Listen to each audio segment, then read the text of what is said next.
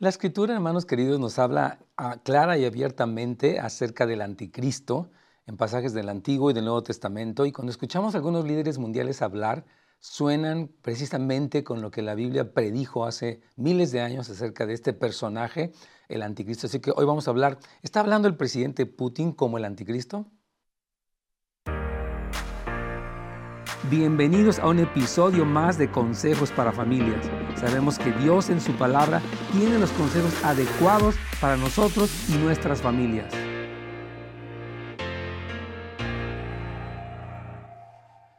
¿Qué tal amigos? ¿Cómo están? Bienvenidos a una semana más, a un programa más de consejos para familias con su amigo el pastor Nets Gómez. Eh, nos encanta que nos acompañen por cualquiera de las vías que nos escuchen o nos vean. De verdad, un saludo afectuoso para todos. Y bueno, eh, mire, los, líderes de las potencias totalitarias como Rusia, China, Corea del Norte, Irán, tienen una agenda muy deliberada. Los oímos hablar en los foros internacionales, en las conversaciones. Y ah, cuando hablan eh, de esta, con una especie de prepotencia tan grande, eh, sí podemos identificar algunas características del anticristo. No estamos diciendo que sean el anticristo, pero que presentan algunas eh, características de las que la Biblia habla. Y mire, quiero decir que hay mucha eh, evidencia o mucha enseñanza bíblica y profecía en cuanto a este personaje que, que, Apocalipsis le llama la bestia y que también se le conoce como el anticristo. Entonces vamos a ver este pequeño video donde hablan de este nuevo orden mundial. Pero tiempo después, el presidente Vladimir Putin afirmó que todo hacía parte de una estrategia para forzar un cambio de orden mundial. Escuchemos. Pero me gustaría señalar que ya han perdido desde el comienzo de nuestra operación militar especial. Porque el comienzo de la misma significa el comienzo de un colapso fundamental del orden mundial en el estilo estadounidense este es el comienzo de la transición del egocentrismo americano globalista liberal a un mundo verdaderamente multipolar. ¿De qué se trata entonces ese nuevo orden mundial? ¿Qué papel quiere jugar Rusia y qué papel quiere jugar el presidente Putin en ese nuevo escenario? Lo cierto es que por el momento parece que la estrategia de Rusia está ganando terreno poco a poco. ¿En qué sentido? han conquistado buena parte del este de Ucrania, han proclamado o ayudado a proclamar la independencia de dos repúblicas populares, Donetsk y Lugansk. Europa prácticamente está en jaque a nivel energético por el suministro de gas y eso que el invierno todavía no ha comenzado en el viejo continente. Y el mundo también está al borde de una hambruna gracias a las sanciones internacionales que pesan sobre la economía rusa, lo que no permite que el resto de los países puedan comprar fertilizantes rusos. Eso entonces, eh, ¿qué provoca? Pues que vaya a haber en unos pocos meses unas malas cosechas. Y ni qué decir pues del bloqueo que tiene Rusia a las exportaciones de granos y de cereales ucranianos y de los puertos en el Mar Negro. El mundo entero se está viendo afectado por este conflicto y por estas aspiraciones rusas de una u otra manera. Así es, amigos. Este es un pequeño comentario de, un comentarista colombiano y después él hace referencia a otras cosas más, pero ah, yo quiero hablar de, este tema del anticristo porque sí, Jesús nos previno acerca del hombre de pecado, Pablo también habló, el profeta Daniel obviamente habla acerca de esto. Y uh, queremos hablar un poquito de la personalidad y poder del anticristo, porque, miren, como pueblo del Señor no puede ser como, como un misterio esto, o sea, no puede ser algo que roímos entenderlo y que simplemente decimos, ay, no, no, yo no quiero oír nada de eso, ¿verdad? Porque hay, repito, muchos eh, pasajes enteros que hablan acerca de esto y particularmente, eh, bueno, Jesús uh, nos llamó a que leyéramos y entendiéramos en Mateo 24, 15 eh, lo que se llama la abominación desoladora, que es un evento que va a ocurrir específicamente en Jerusalén cuando el anticristo aparece ya en la escena internacional demandando adoración. Y la Biblia habla en Apocalipsis también de la imagen, la marca y el número de la bestia. Y Daniel, eh, el, profeta, en el Antiguo Testamento, habló de cuán horrible será este hombre. Entonces, uh, Primera Juan también nos habla de cómo ya desde el principio han habido muchos anticristos, pero que obviamente en el final de la era aparecerá este hombre, ¿no? Ahora, hay varias interpretaciones en cuanto a esto. Hay quienes dicen que ya muchas de estas cosas pasaron, pero Jesús nos advirtió que no, que apenas vendría eh, eh, específicamente cuando en Jerusalén esté el templo funcionando y aparezca este hombre de pecado, ¿verdad? Entonces, ah, muy interesante que, el ángel Gabriel, que aparece cuatro veces en la Biblia, una de ellas es precisamente aquí en Daniel 8, para hablar de lo mismo que Jesús mencionó acerca de la abominación desoladora. Y eh, habla cómo este personaje se levantará con gran poder para oponerse al verdadero Jesús. Pero obviamente él va a fracasar, o sea, el anticristo va a fracasar y será derribado en su intento, pero sí causará mucha destrucción. Apocalipsis 13 también nos habla acerca específicamente de la influencia mundial del anticristo y su victoria aparente aún sobre los santos. Entonces, en el, tema más destacado, si usted lee Daniel del 7 al 12, eh, uno de los temas más eh, destacados es precisamente no, no tanto Jesús allí, sino el anticristo. Incluso Daniel se queda pasmado ante lo que él observa de, del anticristo, ¿no? Entonces, ¿por qué el Señor nos habla de esto? Porque no quiere que seamos engañados, porque no quiere incluso que tengamos temor, que tengamos confianza, porque Jesucristo es el rey de la historia. Se le llama en Apocalipsis 1.5 a Jesús el soberano de los reyes de la tierra. Ese es Jesucristo. Entonces, por eso cuando el Señor nos habla de los eventos que van a ocurrir y particularmente del anticristo, del que, repito, algunos líderes mundiales de estas potencias totalitarias hablan con una prepotencia, con el presidente Xi, el, mismo Vladimir Putin, el, el, presidente de Corea del Norte, Yong, uh, uh, Kim Jong-un, uh, Kim Jong, perdón. Él, él es el que habla acerca de estas cosas. Entonces, todos estos personajes no, no creo que ellos mismos sean el anticristo, todavía no tenemos una evidencia clara, pero sí operan en este espíritu donde ellos quieren imponer, como decía este comentarista, un, orden mundial, ¿verdad? Entonces, Dios levantó al profeta Daniel como un profeta precursor hace más o menos 2500 años, como un regalo, quiero decirles esto, para la generación, eh, para nuestra generación antes del regreso de Cristo, para que estemos preparados, hermanos para que podamos comprender lo que la Biblia dice acerca del anticristo y no ceder ante el engaño. Pablo dice que ah, habrá una conmoción mundial y dice que vendrán anunciando paz y seguridad, pero que en realidad esa proclamación de paz y seguridad sin Cristo será la señal de que ya viene este hombre de pecado, el anticristo. Entonces, ah, algunos se ofenden y dicen, pero ¿cómo es que Dios puede permitir que un hombre tan malvado los persiga y aún se ha prosperado. Pero tenemos que entender que Dios no solamente es soberano, pero es sabio. Y quiero decir esto, Dios permite que el hombre sin Dios afronte las consecuencias de sus decisiones. Cuando el hombre deja a Dios, no queda un vacío. Satanás es el que entra en acción y en esa situación eh, abre la puerta a este líder mundial llamado la bestia o el anticristo, que promete paz y seguridad, pero que en realidad está buscando adoración y el control mundial. Entonces, lo que vemos en la escritura es que hay un espíritu de estupor, incredulidad relacionado con las visiones que tuvo Daniel. Es como que, ¿a poco? No, no creo. ¿A poco Dios haría algo así? O sea, como que hay todo este escepticismo y como cristianos tenemos que ser personas, lo he dicho muchas veces en este programa y muchos lo han dicho obviamente, necesitamos todos los creyentes, no solamente los pastores o líderes, ser quienes conocen la escritura, la leen de manera devocional y van ganando entendimiento y discernimiento, hermanos queridos. Entonces, eh, repito, muchos han enseñado que las profecías son simbólicas, son alegóricas. Otros, insisto, piensan que se cumplió con Antíoco Epífanes en el año 70 antes de Cristo pero no es así. Quiero leer rápidamente una parte de Daniel para ir conociendo la personalidad y el poder del anticristo y ver cómo se asemeja un poco a lo que estos líderes dicen, aunque no todavía eh, sabemos quién de ellos es. Obviamente sí es alguno de ellos. Pero dice Daniel 8, 23, y al fin del el reinado de estos, cuando los transgresores lleguen al colmo, o sea, Jesús, el, el profeta Daniel habló de que la maldad iba a llegar a su colmo, a, grados extremos.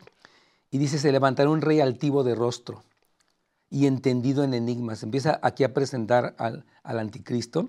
Dice, su poder se fortalecerá, mas no con fuerza propia, y causará grandes ruinas y prosperará. O sea, estos magnates mundiales que causan muertes masivas, y esta guerra en Ucrania lleva más de un año, eh, eh, tienen este mismo, eh, este, ah, como intención violenta, que es real, ¿verdad? Y dice que el anticristo será el colmo de eso, será el, que más lleva al extremo eso. Dice que, ah, dice, ah, hará, dice, arbitrariamente y destruirá a los fuertes y al pueblo de los santos. Va a haber un ataque contra Israel, obviamente. Dice, con su sagacidad, está hablando del anticristo, hará prosperar el engaño en su mano. Jesucristo dijo en Mateo 24, mirad que nadie os engañe. O sea que el engaño va a ser rampante en el último tiempo, por eso la urgencia de conocer la escritura y de guardar nuestro corazón de la amargura y de la falsa doctrina. Muy importante. Dice que en su corazón se engrandecerá, o sea, él se va a sentir un Dios. Dice, y sin aviso destruirá a muchos.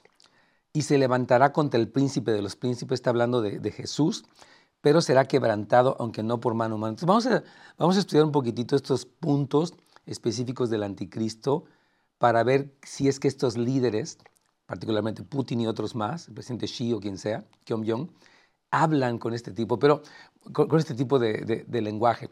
Si usted tiene una pregunta, puede llamarnos en este momento al 877-711-3342. Yo sé que el tema de los últimos tiempos es un tema que tiene mucha, eh, hay dudas, hay controversia, pero vamos a ir a la escritura para tener claridad y paz también.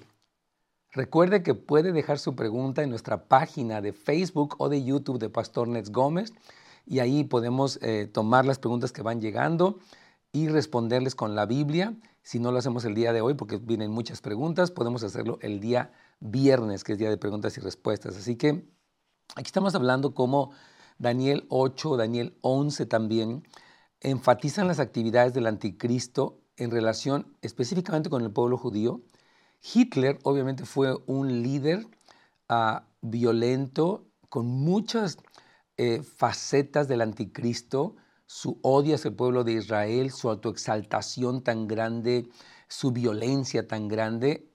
Él estaba operando bajo un espíritu de anticristo, aunque obviamente no fue el, no fue el anticristo mismo, ¿verdad? Pero porque aquí eh, Daniel 8 habla de la gran crueldad y de un reino de terror sobre las naciones. Jesús dice que la manera en la que el anticristo perseguirá al pueblo del Señor, dice, es como nunca la ha habido. Habla de una gran violencia. Mire, en el mundo ya existe una persecución contra el cristianismo a nivel mundial, O sea, a nivel global, o sea, China, Irán, Rusia, eh, este, Corea del Norte, no se diga. Eh, hay un ataque abierto contra los valores judio-cristianos y cada vez hay menos libertad religiosa y más represión. Esa es una realidad que estamos viendo, pero esto se va a ir incrementando. Entonces, eh, algo que dice que se va a levantar este, este rey, el anticristo será producto del colmo de la maldad. Fíjese bien esto. Las democracias eligen a sus gobernantes, pero no, es lo mismo la democracia que la justicia. Porque la Biblia dice que el mundo entero está bajo el maligno y que por cuando todos pecaron. Entonces cuando la democracia, el pueblo elige, lo que va a elegir no necesariamente es lo bueno, sino lo que a ellos les parece lo que les conviene. Por eso nosotros buscamos el reino de Dios y su justicia, porque la democracia no necesariamente lleva a la justicia de Dios. Entonces, aquí vemos cómo el mundo va a querer este tipo de líder, va a aplaudirlo va a recibirlo, incluso va a adorarlo, porque el mundo quiere que se le dé rienda en sus propios deseos y etcétera. Ya tenemos una pregunta muy, muy buena. Dice, pastor, hablando de los últimos tiempos, en Apocalipsis habla de un sello de Jesús o lo entendí mal. Bueno, en Apocalipsis capítulo 14 habla acerca de los 144 mil y también habla del sello del Señor. Entonces, si hay sí hay, eh, déjeme ah, aquí lo leyendo, este, de, mire, nosotros tenemos el sello del Espíritu Santo. Hemos sido marcados como propiedad de Él, gracias a Dios. Y después en el capítulo 14 de Apocalipsis habla de los que fueron, tenían el sello del Señor eh, y habla de los 144 mil que son, no son los testigos de Jehová, son particularmente 12 mil de cada una de las tribus de Israel. Y, dice aquí en Apocalipsis 14.1, miré que el Cordero estaba en pie sobre el monte de Sión y con él 144 mil que tenían el nombre del Cordero y el nombre de su Padre escrito en la frente. ¿Okay? Hay, un sello ahí eh, del Padre sobre estos 144 mil que son particularmente judíos, que son marcados y que son los que siguen al Cordero donde quiera que Él va. Y ellos tienen sus arpas y ellos van cantando un cántico nuevo, etc. Entonces sí está el sello del Espíritu Santo y del Padre y del Hijo sobre este grupo, pero también sobre nosotros. Eh, en, Efesios habla de que hemos sido sellados con el Espíritu Santo de la promesa, o sea, somos propiedad del Señor. Ahora, en el, capítulo 13 habla acerca de este sello de, y del número y del nombre de la bestia, que es obviamente otra cosa muy diferente. Entonces, eh, Apocalipsis 13 habla muchísimo de esto. Habla de la bestia que sube del mar y la bestia que sube de la tierra, habla básicamente de, dos personajes, el anticristo y el falso profeta. Estos personajes se unen, a una mancuerna diabólica para que el mundo los siga. Y hay, hay un dominio político, hay un dominio, incluso eh, una, influencia tremenda demoníaca para controlar a las naciones y, eso es lo que va a pasar. Entonces, sí, hay, hay un sello de los, de los hijos de Dios, que es completamente diferente a la marca del anticristo, obviamente. ¿no? Entonces, algo que vemos aquí es que eh, dice que aquí que, el anticristo será entendido en enigmas, o sea, que él discernirá las motivaciones malvadas de los hombres y resolverá problemas complejos. Mire, la sociedad cada vez es más compleja en la economía, en las bolsas de valores, en los problemas eh, humanos que existen. Y este hombre, entendido en enigmas del que habla Daniel 8, es eh, el anticristo que presenta, fíjese bien, soluciones lógicas, pero sin Dios, sin Jesucristo. Él se vuelve como el héroe de una generación, ¿verdad? Entonces, él tiene una influencia política, tiene, tiene estrategias de guerra, tiene estrategias económicas, él resuelve problemas complejos, a estar recibiendo una visión sobrenatural, pero es demoníaca. Entonces dice aquí que el poder del anticristo se fortalecerá. ¿Por qué? Porque la fuente de, poder de este hombre es, es el, diablo mismo. Y miren, hermanos, Dios permite que el hombre, como decía yo hace un momento, se enfrente a, sus decisiones y llegue al colmo de la maldad, porque al final de cuentas Dios le dio al hombre un libre albedrío. Le dijo, bueno, aquí está el bien, y aquí está el mal, escoge el bien para que vivas. Pero si escoges el mal vas a morir. Y la humanidad entera lo demostró bajo Noé y lo demostró bajo durante este tiempo.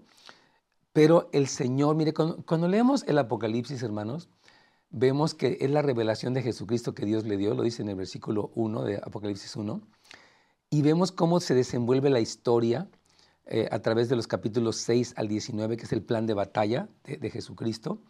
Eh, pero él, el hombre detrás del plan es lo más hermoso. Cristo está cumpliendo un plan, fíjese bien, para remover todo lo que impide su amor en la tierra y remover la maldad y establecer su reino sobre la tierra. Entonces, nosotros estamos esperando, obviamente, al Señor. Por eso decimos, Maranata, ven pronto, Señor, y establece tu reino, ¿verdad? Pero es importante entender que este hombre, pues nos dice que se va, va a causar grandes ruinas.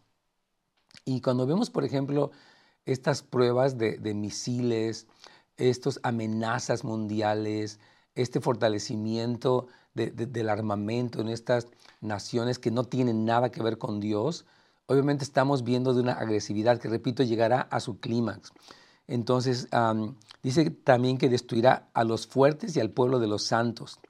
Y dice que destruirá obviamente, al pueblo de Israel. Entonces, hay la persecución que el sistema del anticristo traerá contra el pueblo de Israel y contra la iglesia, Jesús lo dijo, seréis aborrecidos, seréis, llevados delante de los tribunales, eh, los acusarán y algunos los matarán. O sea, la Biblia sí habla, hermanos, y no queremos ser fatalistas, pero hay que ser realistas y bíblicos en cuanto a esto que, que viene. Y mire, lo más precioso, yo creo, en medio de todo esto, es que la gracia del Señor es suficiente para sostenernos como pueblo del Señor y aún para llenarnos de gozo y esperanza en medio de un mundo que cada vez es más anti Dios. Ahora, por otra parte también, y vale la pena mencionarlo, eh, Dios está levantando un avivamiento mundial, ¿verdad? Escuchamos de este avivamiento en Ausbury, eh, tenemos, estamos escuchando movimientos de oración mundial, evangelismo que se está llevando a cabo, milagros que están pasando. O sea, mientras la maldad, hermanos, está en su incremento y el plan, de y, sí, el, plan del anticristo de una manera progresa, porque Dios lo permite y es la elección del hombre, también el plan de Dios, el derramamiento del Espíritu Santo está tomando fuerza. Lo hemos dicho muchas veces, ¿no? Si nos preguntan, ¿se va, ¿se va a incrementar más las tinieblas o se va a incrementar más la luz? Y decimos, sí, las dos cosas se van a incrementar más. Pero el Señor nos, nos habla, hermanos, de, de la victoria.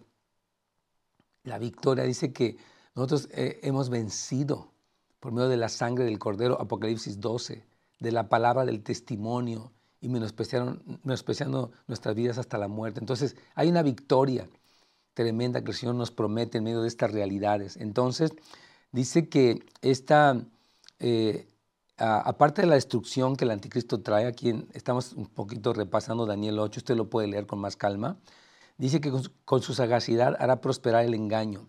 La propaganda ingeniosamente diseñada del anticristo eh, va a engañar a, las multitudes. La gente aplaudirá, sí, nos están dando lo que queremos, por fin somos libres, por fin eh, este, podemos salir del closet y hacer todo lo que queremos hacer, ¿verdad? Entonces, la astucia es el uso de las habilidades o conocimientos especiales que se caracterizan por el engaño. Entonces, esto es algo que, es una realidad y cuando vemos estas realidades sociopolíticas, geopolíticas que están ocurriendo, nosotros decimos, ok, Señor, las tendencias en el mundo se van dirigiendo específicamente a lo que tú hablaste, pero nosotros tenemos confianza. Hizo mucho lo que dice Lucas 21. Dice, cuando vean que estas cosas empiezan a suceder, dice Jesús, erguíos y levantad vuestra cabeza, porque vuestra redención está cerca. Entonces, estas cosas están apuntando al regreso de nuestro amado y por eso no nos atemorizamos, no caemos en la glotonería, la embriaguez, lo que dice Lucas 21, sino que estamos velando y orando. Estamos con nuestras lámparas llenas de aceite, como las vírgenes sensatas esperando el regreso de nuestro amado. Entonces, dice aquí que, fíjese, algo muy interesante que en, Daniel 8 dice que en su corazón se engrandecerá. El anticristo va a tener una valentía impía en su sabiduría engañada. No tendrá miedo de las consecuencias de sus ataques despiadados contra las naciones. O sea, uno ve a muchos de estos, por ejemplo, en China bajo el comunismo han muerto millones y millones de personas y estos eh, eh, este, ah, magnates totalitarios no tienen temor de Dios y, con tal de mantener el poder causan la muerte. Entonces, esto será en el anticristo, va a ser muchísimo más evidente, ¿no? Una falta de temor de Dios. Por eso se llama la bestia, porque no se puede negociar con él. No hay forma de, apelar a ningún tipo de, clemencia. El, anticristo está lleno de esta violencia demoníaca. Dice que él se, dice en Daniel 8:11 que se exalta a sí mismo como Dios Incluso en 2 Tesalonicenses 2.4 dice, Él afirma ser Dios. ¡Wow! Es increíble, ¿no? Entonces dice que Él se levantará contra el príncipe de los príncipes, que es Jesucristo. La, culminación de esto, ya mientras vamos llegando al, final de nuestro programa del día de hoy, es precisamente en lo que se llama la batalla por Jerusalén en el Valle de Armagedón. Hay una campaña de Armagedón donde el anticristo empieza a reunir a las naciones de la tierra con engaño para pelear contra Cristo. Y dice Apocalipsis 19, pelearán contra el Cordero, pero el Cordero los vencerá, porque Él es Señor de señores y Rey de reyes, y los que con Él están son los escogidos y los fieles. Entonces Cristo viene y derrota todo el sistema del anticristo. Él derrota a Satanás, lo arroja en el lago de fuego, en el infierno y después en el lago de fuego, y Jesucristo toma el, eh, de manera auténtica, de manera genuina, la autoridad sobre la tierra, no solamente porque la creó, no solamente porque la redimió, sino porque aún venció la maldad de manera legítima. Entonces, dice que será quebrantado el anticristo. Observe el final de la historia, en el 8.25 dice, pero no por mano humana. O sea, ningún ser humano podría eh, resistir a este personaje que no es mítico, es un personaje histórico que va a aparecer, pero Jesucristo. Dice que con el aliento de su boca va a tomar autoridad y va a vencer al anticristo. Entonces, si bien es cierto que estos líderes mundiales hablan con una arrogancia tan grande, también es cierto que Jesucristo va a venir, hermanos, como el triunfador, como el que ha vencido y vencerá, el que es el vencedor para siempre, y esa es nuestra esperanza. Así que el eh, consejo, resumen de este día, es que existen líderes mundiales que hablan con una arrogancia muy grande ah, y que pretenden el dominio eh, global y la imposición de un nuevo orden. La Biblia sí habla de un personaje que aparecerá en la historia eh, y, y, que es un personaje real, no es una idea, no es simplemente un concepto, no es alegórico, pero lo más hermoso es que Dios tiene un plan trazado, un plan ya por adelantado, que mientras el mundo sin Dios aplaude y recibe a este hombre, porque les da por su lado, también Jesucristo viene para este, establecer una justicia duradera en la tierra y esa es nuestra gloriosa y bendita esperanza, el regreso de nuestro amado Salvador. Y por eso en medio de todo lo que está pasando tenemos paz, tenemos esperanza y aún tenemos gozo. Hermanos, gracias por habernos escuchado en este día. Y mañana, primeramente, Dios, continuaremos con un tema muy importante para sus hijos. No se lo pierda. Gracias por habernos acompañado el día de hoy en un episodio más de Consejos para Familias. Nos vemos la siguiente vez.